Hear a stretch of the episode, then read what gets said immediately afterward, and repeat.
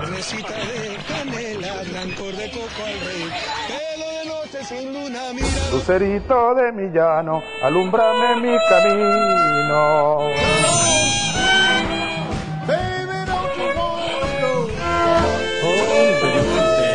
Le dedico esta canción a María y a Rosa. Una de las secciones que arma Leandro Álvarez acá en Demoliendo Fronteras, escucharon las voces de algunos presidentes y acá juntamos música y candidaturas. Y siempre lo presenta Leandro. ¿A quién elegiste en esta oportunidad? Pedro, bueno, seguimos con- en Estados Unidos y vamos a hablar del precandidato presidencial demócrata Bernie Sanders, quien eh, en la anterior eh, campaña presidencial eh, se enfrentó con Hillary Clinton, estuvo muy cerca de, de finalmente erigirse como el candidato demócrata, finalmente lo hizo Hillary y esta vez va de vuelta eh, para presentarse en la candidatura presidencial, para derrotar a Donald Trump.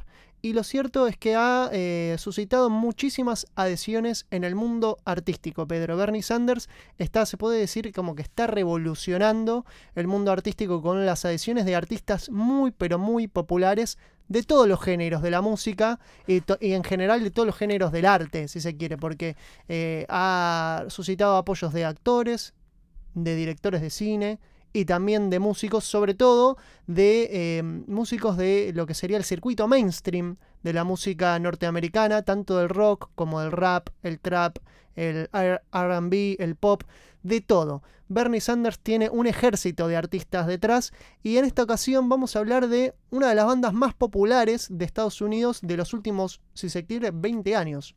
Estamos hablando de la banda neoyorquina The Strokes, que apareció en el año 2001 con el disco eh, Is This It, que se puede decir cambió el paradigma de la música mainstream en Estados Unidos. Eh, retrotrajo un poco con su estilo a, a bandas del punk de los 70, de los 80, un sonido mucho más crudo y desenfadado. Se podría decir que The Strokes en sus canciones no ha demostrado, en sus letras al menos, un compromiso político muy fuerte. Eh, sí, en su momento fue censurada su canción New York City Cops, de la cual habíamos hablado en, la sección eh, música que no le gusta a Donald Trump.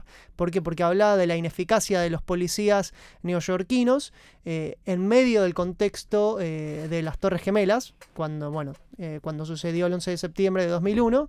eh, r- habíamos recordado en, en este mismo programa que hubo una lista negra de canciones que no se podían pasar en la radio. Una de ellas era esta canción New York City Cops de los The Strokes. Pero más que eso, no hubo, no hay canciones que se puedan decir, uh, mirá qué mensaje fuerte tienen estos muchachos.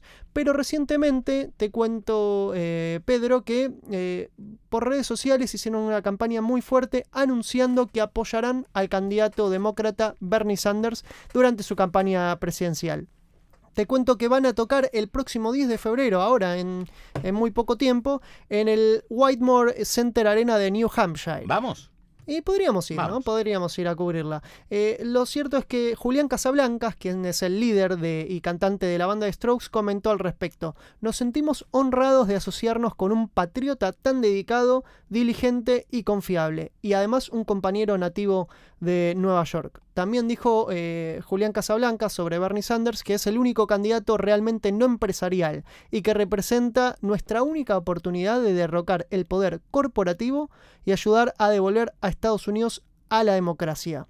Eh, The Strokes forma parte de un colectivo de artistas eh, eh, en los cuales se incluye, por ejemplo, la cantante Ariana Grande, Michael Stipe de REM, quien tuvo un episodio de enfrentamiento con Donald Trump, que lo recordamos en este programa por haber utilizado sus canciones, el cantante folk Bon Iver, la banda de rock electrónico Vampire Weekend, entre otros artistas de este amplio arco musical que tiene eh, la música en Estados Unidos. Bueno, Bernie Sanders sin dudas eh, suscita mm, apoyos muy amplios y de diversos estilos. Muy amplios del mundo progresista, podemos Desde el decir. mundo Claro, progresista, obviamente. recordarlo. Y hay que recordar que The Strokes es una banda neoyorquina y que en Nueva York es como que se concentra el núcleo más progresista de Estados Unidos. si Quiero que me traigas la música que apoya a Donald Trump, Vamos a hacerlo para una próxima edición, te lo prometo. Pero mientras tanto, escuchamos eh, The Strokes por supuesto.